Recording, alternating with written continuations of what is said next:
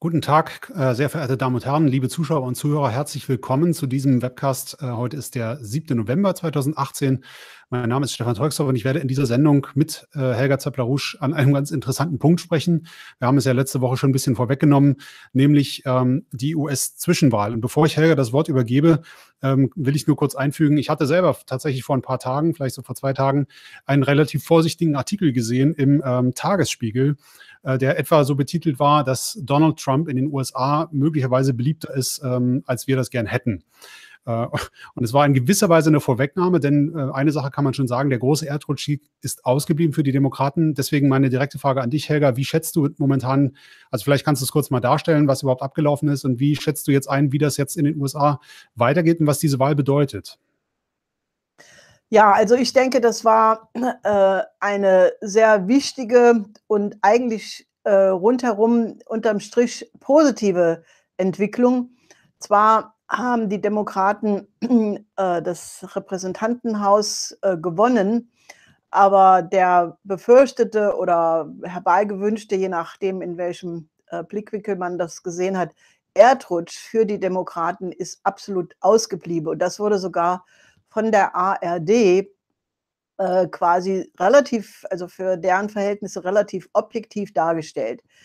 Äh, und zwar, dass also so ein gewisser Dämpfer für den amtierenden Präsidenten äh, üblich ist bei den Zwischenwahlen, dass das auch im Fall von Obama so war und dass im Grunde der Zugewinn an Sitzen im Senat, also zwei Sitze sind auf jeden Fall sicher und einige werden noch nachgezählt, äh, dass das absolut auf das Konto von Trump geht, äh, der sich nämlich in seinem Wahlkampf, wo er quasi von einer Rallye zu der anderen äh, gejettet ist, vor allen Dingen in den letzten Wochen, sich aus, der hat sich ausschließlich um die Senatssitze gemüht und mit der Ausnahme von einem einzigen, nämlich dem Kandidaten für Nevada, haben alle Kandidaten, für die er sich eingesetzt hat, die Wahl gewonnen. Und das ist natürlich äh, extrem wichtig.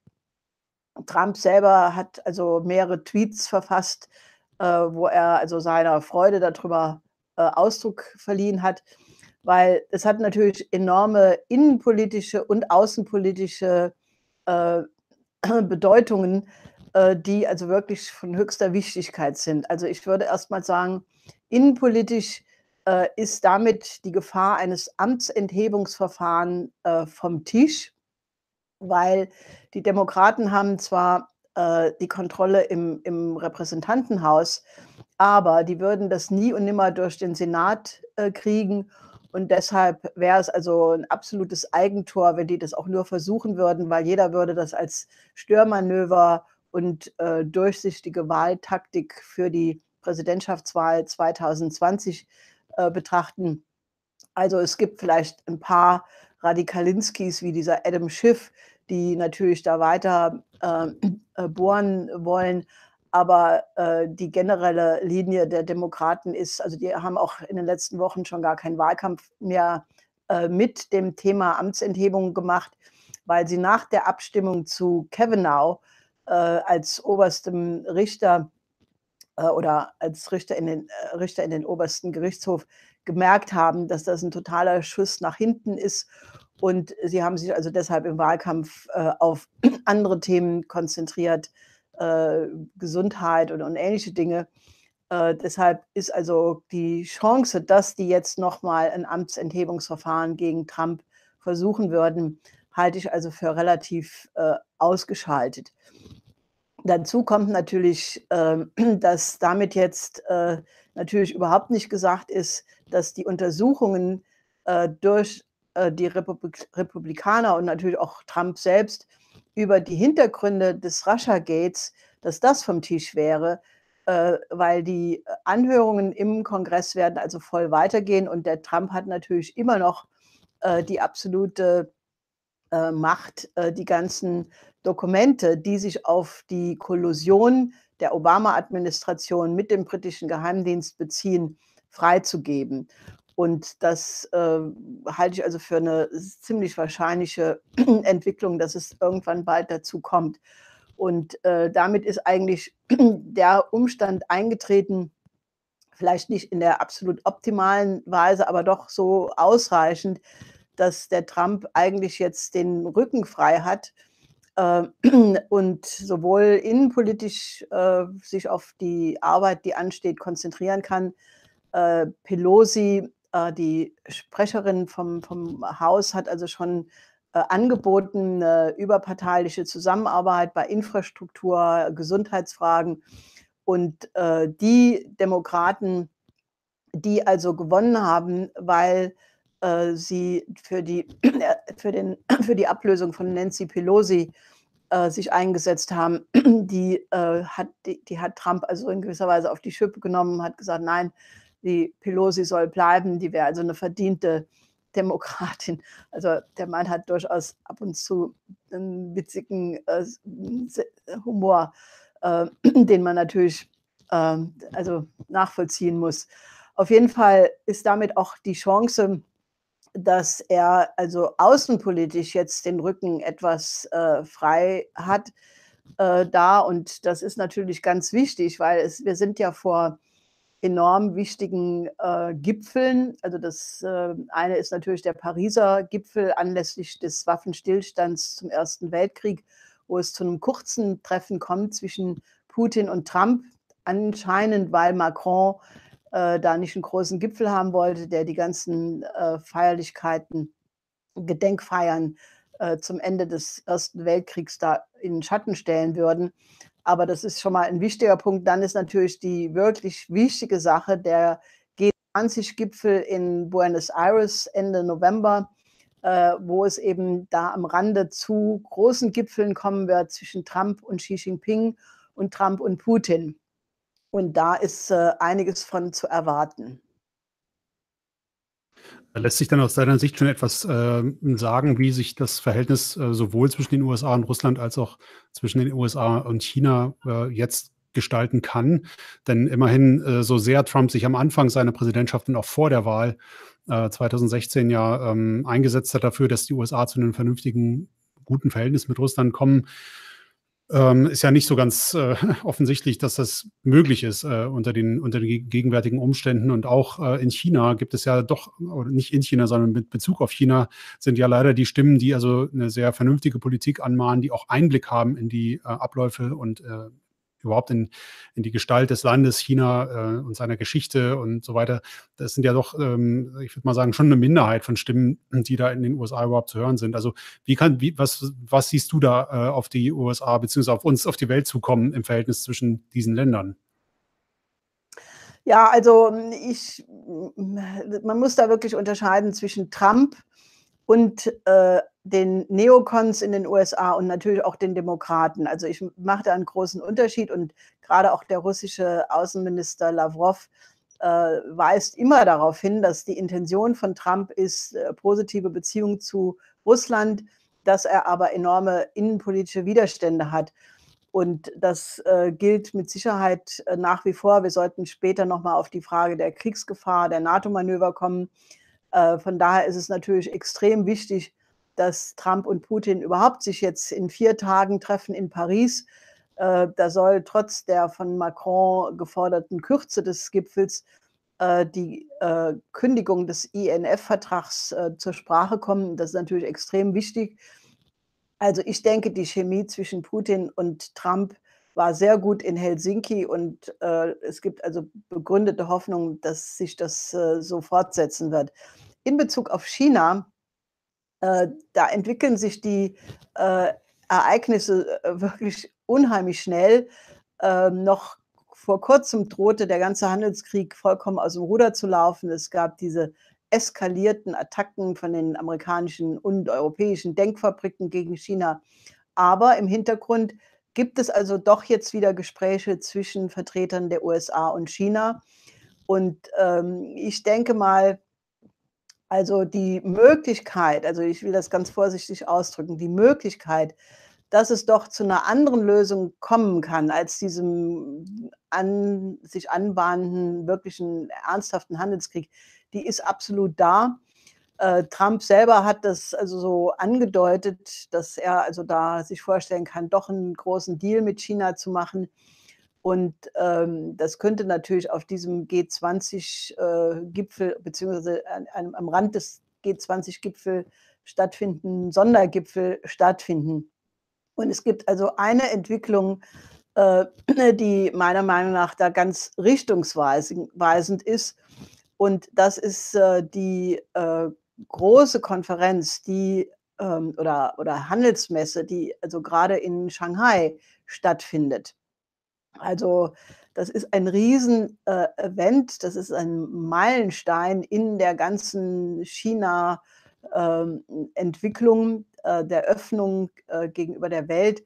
Also erstmal der Umfang dieser, ähm, dieser Messe ist also riesig. Da waren 400.000 Käufer, äh, 3.600 Aussteller, 128 Nationen, 18 Staatschefs, die ihrerseits nochmal äh, umfangreiche Staatsbesuche äh, gemacht haben. Auch Europäer waren dabei, der tschechische Präsident Zeman, äh, Orban von Ungarn, die also alle ihre volle Kooperation da mit China zum Ausdruck gebracht haben.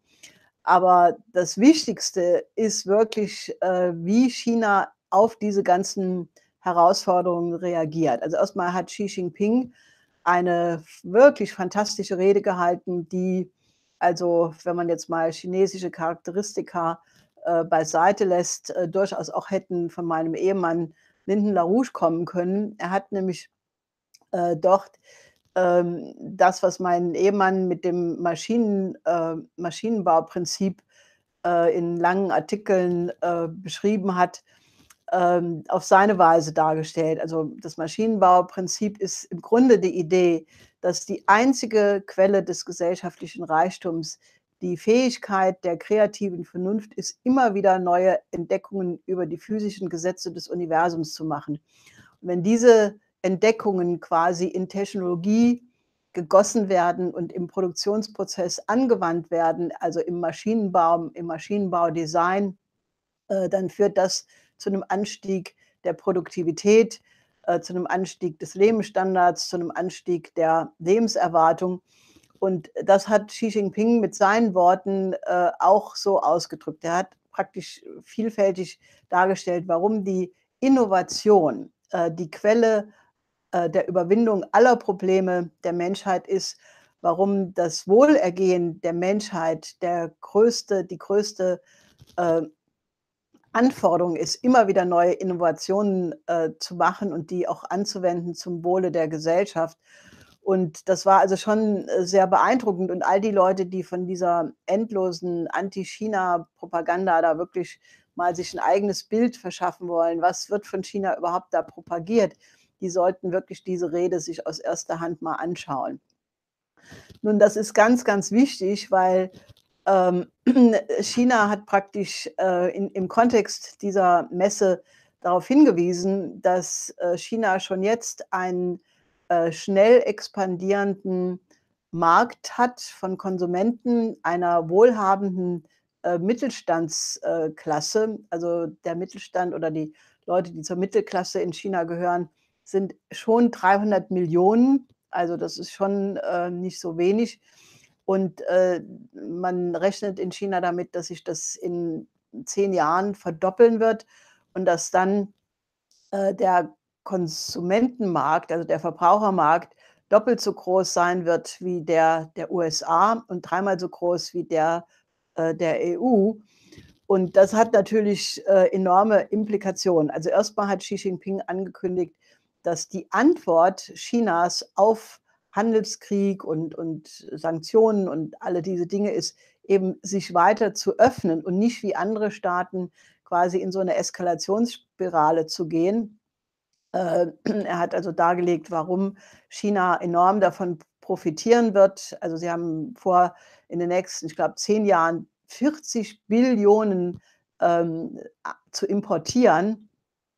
Äh, und das ist natürlich enorm. Und das ist natürlich nicht nur enorm für die Öffnung äh, Chinas, sondern es bietet gleichzeitig die Möglichkeit äh, für Euro Europa, aber natürlich vor allen Dingen für die USA, diesen wachsenden Markt, äh, in diesen Markt zu exportieren und damit natürlich auch das Handelsdefizit auf eine andere Weise zu überwinden als, jetzt durch durch Zölle.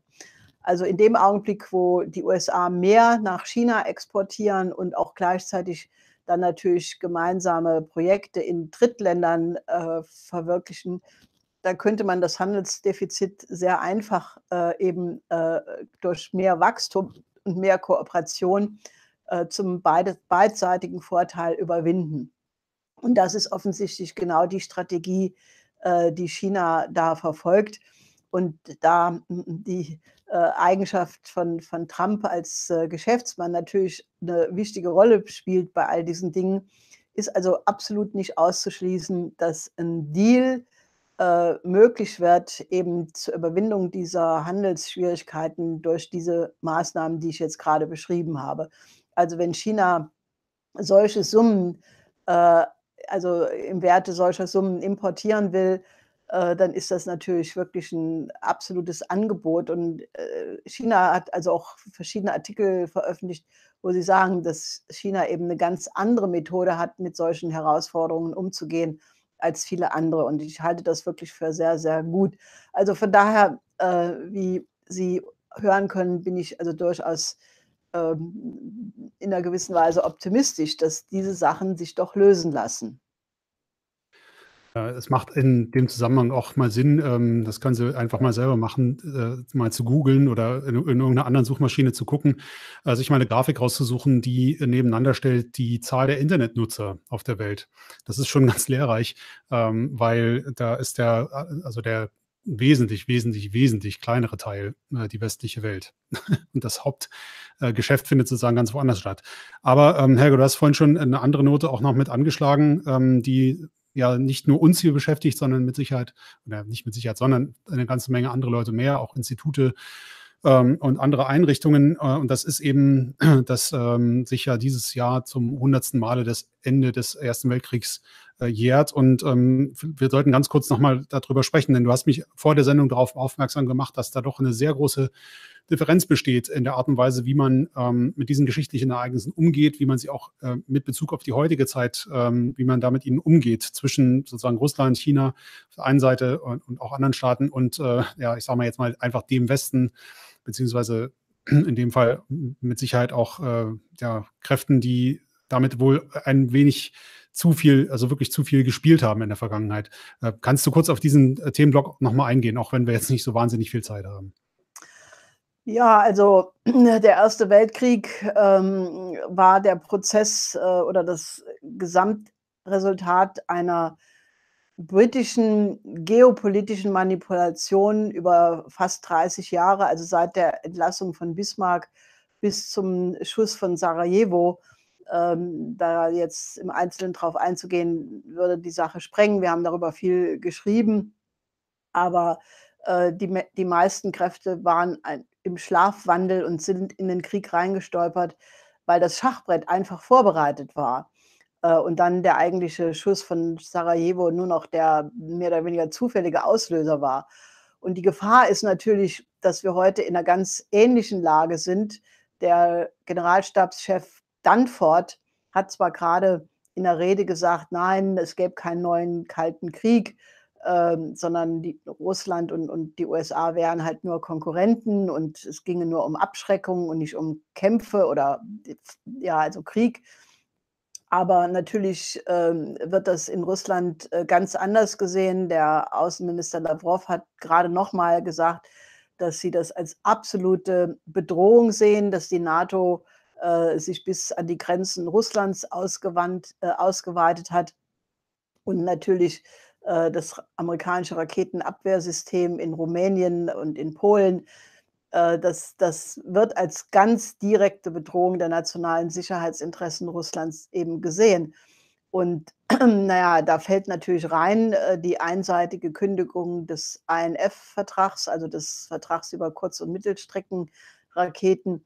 Und die Gefahr ist wirklich, wenn das nicht zu 'ner, äh, gesamt neuen Sicherheitsarchitektur kommt, äh, wo ich im Augenblick nicht sehe, dass das jemand ernsthaft, äh, betreibt, ähm, dann ist natürlich die Gefahr, dass es wieder zu 'nem eskala sowieso schon stattfinden, aber dann eskalierenden Wettrüsten kommt, dass, äh, Militärkreise in den USA versuchen würden, ähm, praktisch neue Atomwaffen auch in Deutschland zu stationieren, äh, die eben diese Kurz und Mittelstreckenraketen, die eigentlich ja jetzt, äh, abgeschafft waren. Also, es war der erste erfolgreiche Abrüstungsvertrag, wo ganze Kategorien von Waffen verschrottet wurden. Wenn das jetzt rückgängig gemacht würde, ähm, dann ähm, also, da ist jetzt noch 'ne gewisse Verhandlungszeit von noch 5 Monaten oder so. Und natürlich ist die Hoffnung, dass das zwischen Trump und Putin irgendwie 'ne andere Lösung, äh, gibt, dass vielleicht 'n neuer Deal vereinbart wird, der diesmal auch China mit einbeziehen würde. Wenn das alles nicht passiert, dann wären wir ganz schnell in 'ner Situation, die noch viel gefährlicher wäre als die Mittelstreckenraketenkrise Anfang der 80er Jahre. Nur mit dem Unterschied, dass damals, äh, 300.000 Menschen in den Straßen waren und wirklich, äh, äh, Druck erzeugt haben, sodass dann, äh, 1987 der INF-Vertrag zwischen Präsident Reagan und Gorbatschow, äh, äh, unterzeichnet wurde. Und der ist eben jetzt, äh, in Gefahr, da vollkommen, äh, abgeschafft zu werden. Aber das ist 'ne ganz wichtige, äh, Entwicklung und wir sollten uns grade in Deutschland darüber klar sein, dass also jede Atomwaffe, die hier stationiert wird, macht uns zur Zielscheibe und es würde 'n Atomkrieg niemand, keine Maus und und und niemand überhaupt in Deutschland so 'n Krieg überleben. Also, das ist 'ne ganz, äh, wichtige Entwicklung und deshalb ist also wirklich wichtig, dass wir zu 'nem vollkommen neuen Paradigma kommen, der Zusammenarbeit mit Russland, mit China und mit Trump. Also, ich bin da absolut, äh, sicher, dass wenn diese hysterische Sicht auf Trump mal 'ner realistischen Perspektive, wie sie zum Beispiel im Augenblick von, ähm, dem Mi Prime-Minister Premierminister Conte in Italien verfolgt wird oder auch, äh, dem Kanzler Kurz in ähm, in Österreich. Also, wenn wir da zu 'ner vernünftigeren vernünftigeren Haltung kommen würden, könnten wir viele unserer Probleme lösen. Was ich auf keinen Fall für 'ne Lösung halte, jedenfalls keine, die irgendwie zielfördernd, äh, für den Frieden ist, ist diese Idee von von Macron, der also quasi neben der NATO noch 'ne europäische Armee aufbauen will. Also, das ist dasselbe geopolitische Denken, äh, was also auch, äh, bei der EU, äh, in den 90er Jahren vorgeherrscht hat, als die voll und ganz die Ausplünderung Russlands unter der Jelzin-Periode, äh, gebilligt haben, sich an der Schocktherapie beteiligt haben. Äh, und das ist die geopolitische Haltung, die auch, äh, bei der EU dazu geführt hat, dass sie sich gegen, äh, die, äh, Eisenbahnverbindung, also beziehungsweise die Eisenbahn äh, äh, äh, von Slowakei bis nach Wien widersetzt haben und damit im Grunde der eurasischen Wirtschaftsintegration versuchen, 'n Riegel vorzuschieben. Also, diese Idee mit der europäischen Armee ist ganz schlecht und, äh, ganz schlecht ist natürlich auch, was der Friedrich Merz gesagt hat, dass wir in Deutschland auf die Vorschläge, äh, von, äh, Macron da mehr eingehen sollten, mehr Integration. Also, das ist ganz, ganz schlecht und, äh, da sollten wir uns wirklich absolut, ähm, gegen äh, gegen wehren. Lass mich doch ganz kurz noch nachfragen. Ähm, einerseits weiß ich, du hattest, äh, die, äh, Freude an einer, äh, ganz äh, scheinbar ganz interessanten Veranstaltung auch teilzunehmen in Paris. Ähm, vielleicht hast du da noch kurz 'n paar Eindrücke, äh, wie man derzeit dort in Frankreich, äh, auf die Welt blickt. Und das andere, da du Merz schon angesprochen hast, ja, ich weiß nicht, ob du dazu noch was anderes sagen kannst, äh, denn momentan, ähm also, ich ich habe jetzt zumindest nicht mitbekommen, dass mit dem Zeitpunkt, wo Frau Merkel endgültig sagt, sie gibt also sowohl Parteivorsitz als auch 'ne neue Kandidatur, äh, auf, beziehungsweise wird das nicht machen, ist jetzt also, ist jetzt hier nicht grade 'ne Euphoriewelle durchs Land geschwappt. Ähm, also, vielleicht hast du dazu noch Gedanken. Ja, also, äh, Macron ist natürlich, äh, in den Umfragen absolut, äh, am Boden. Äh, und, ähm, also, da ist wirklich das ist wirklich, ähm, äh, na ja, die Reaktion der Bevölkerung auf seine Politik. Äh, von daher sind seine Vorschläge vielleicht jetzt nicht so ähm, erfolgsversprechend. Aber, äh, unsere französische Schwesterorganisation Solidarité et Progrès von Jacques Cheminade. Die haben gerade eine sehr erfolgreiche Konferenz gehabt in Paris, also wo ich auch äh, selber teilgenommen habe. Die haben also eine wunderbare Studie zur, äh, zur neuen Seidenstraße, die zur Weltlandbrücken äh, wird, auf Französisch jetzt herausgebracht mit vielem neuen Material, wunderbaren Karten und, und äh, Bildern. Also 500 Seiten ist diese Studie groß, aber das ist natürlich genau das, was jetzt nötig ist für äh, gerade auch die Kooperation zwischen Europa und China, natürlich jetzt in Französisch, in den frankophonen Staaten. Und ähm, das ist also ganz wichtig und die machen da so eine richtige Kampagne, dass Frankreich äh, da eben jetzt auch dem Beispiel von Italien folgen soll, direkt mit China in Afrika zu kooperieren bei Großprojekten. Und das ist ja der Trend in Portugal. Die haben gerade ein äh, Memorandum, äh, Absichtserklärung mit China unterzeichnet, dass also Portugal Dreh- und Angelpunkt wird für alle portugiesisch sprechenden Länder in der Welt zusammen mit der Seidenstraße. Das gleiche in Spanien, äh, Italien habe ich schon erwähnt, natürlich äh, Griechenland, äh, Österreich. Also überall ist eigentlich so der, der Trend äh, in die Richtung.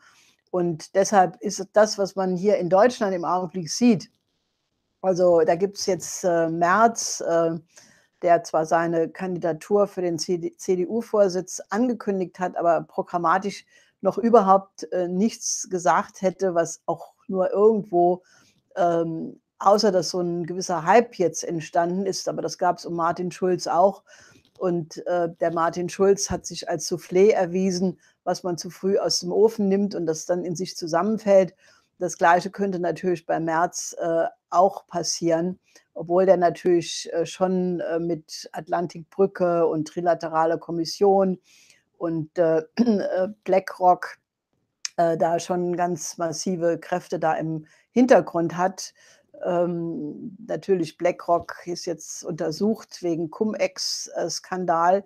Alles natürlich in der Zeit, bevor äh, Merz da äh, Vorstandsbrecher wurde aber da ist jetzt so ein Schatten über ihn gefallen. Aber das Hauptproblem ist, also ich habe bei keinem dieser Leute, also wer auch immer da sich jetzt äh, politisch geäußert hat, sehe ich irgendeine Perspektive, die sich beziehen würde auf die großen Trends in der Welt. Also eine Politik, die den Weltfrieden ähm, äh, praktisch zementieren würde oder, oder ansprechen würde.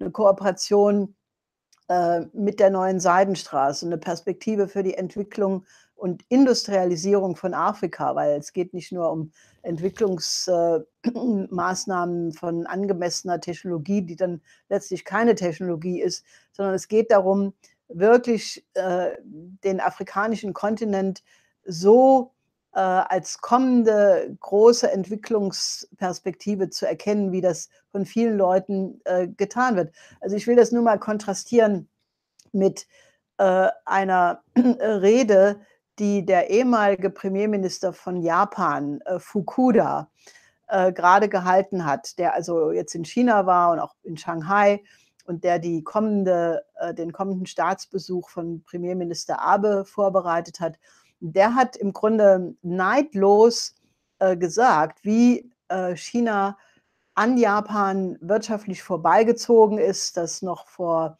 so und so vielen Jahren äh, die japanische Ökonomie äh, zehnmal so groß war wie die von China. Und das hat sich inzwischen alles verändert, dass also China, weiß jetzt nicht mehr, viermal so groß ist wie Japan, enorme Wachstumsraten hat. Und dann aber nicht als Angriff, sondern ähm, im Grunde als Chance, dass wenn Japan und China eben jetzt äh, bei der Entwicklung von Afrika zusammenarbeiten, dass das also eine absolut fantastische Perspektive ist. Und so eine Art der Sicht der Dinge. Japan ist ja in einer ganz ähnlichen Lage wie Deutschland. Also wir haben beide oder die beiden Länder haben relativ wenig Rohstoffe oder fast keine. Äh, und unseren Lebensstandard haben wir nur durch äh, die Anwendung von Innovation, von wissenschaftlichem und technologischem Fortschritt erreicht und natürlich äh, durch den Export dieser Technologien in andere Länder. Äh, wenn Deutschland diese Haltung, die jetzt von von Fukuda und von Abe eingenommen wird, auch hätte, es wäre alles wirklich einfach. Und also solange so eine Perspektive nicht irgendwoher kommt von den Nachfolgern von Frau Merkel, sehe ich da im Grunde keine Verbesserung. Und der Absturz, ich glaube, die CDU, CSU ist jetzt bei 23 Prozent.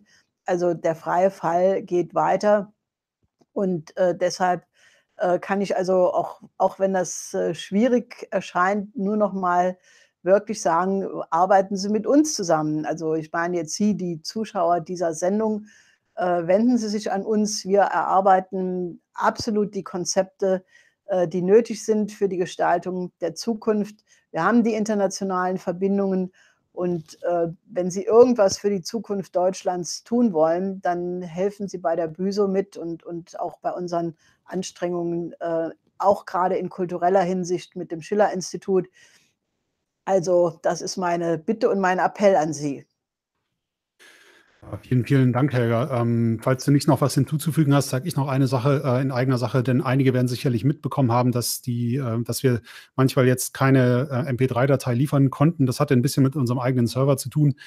Ähm, und inzwischen, wir werden das ab dieser Woche machen, äh, wird die einfach bereitgestellt über den Podcast-Anbieter Anchor. Also der Link wird dann auch unter dem Video sein, beziehungsweise auf unserer Webseite. Äh, damit, ja, vielen, vielen Dank, Helga, dass du Zeit gefunden hast. Auch danke an die Zuschauer und Zuhörer und hoffentlich bis zur kommenden Woche. Ja, ich hoffe. Bis dann.